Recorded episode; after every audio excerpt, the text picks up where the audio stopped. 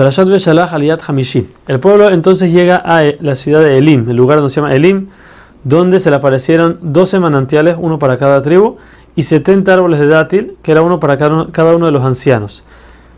Después, el 15 del mes de Iyar, llegan al, Sinai, al desierto de Sinai. En ese momento se les acaba la matzá que sacaron de Egipto. Esa matzá aguantó, aún y que solamente era para una comida, aguantó 61 comidas que fueron 30 días. Entonces, cuando se acabó, el pueblo se viene a quejar con Moshe que no tienen lo que comer. Hashem entonces le dice a Moshe que él les va a dar al pueblo pan en la mañana y lo van a recoger cada día.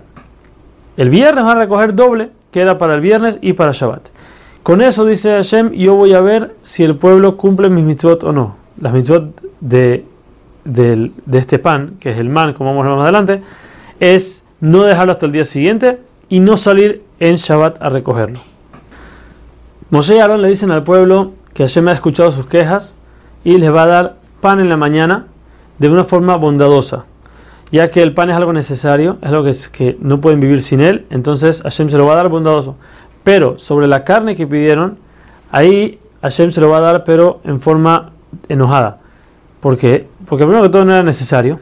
Segundo, ellos todavía no tenían hambre, no es que tenían hambre, sino que se les acaba de acabar la comida y ya se están quejando de que quieren comer carne. Más todavía ellos tenían muchos animales, podían hacer shejitá, no necesitaban que Hashem les mande comida. Por eso la carne no va a ser, no, va a ser de bendición, va a ser algo malo.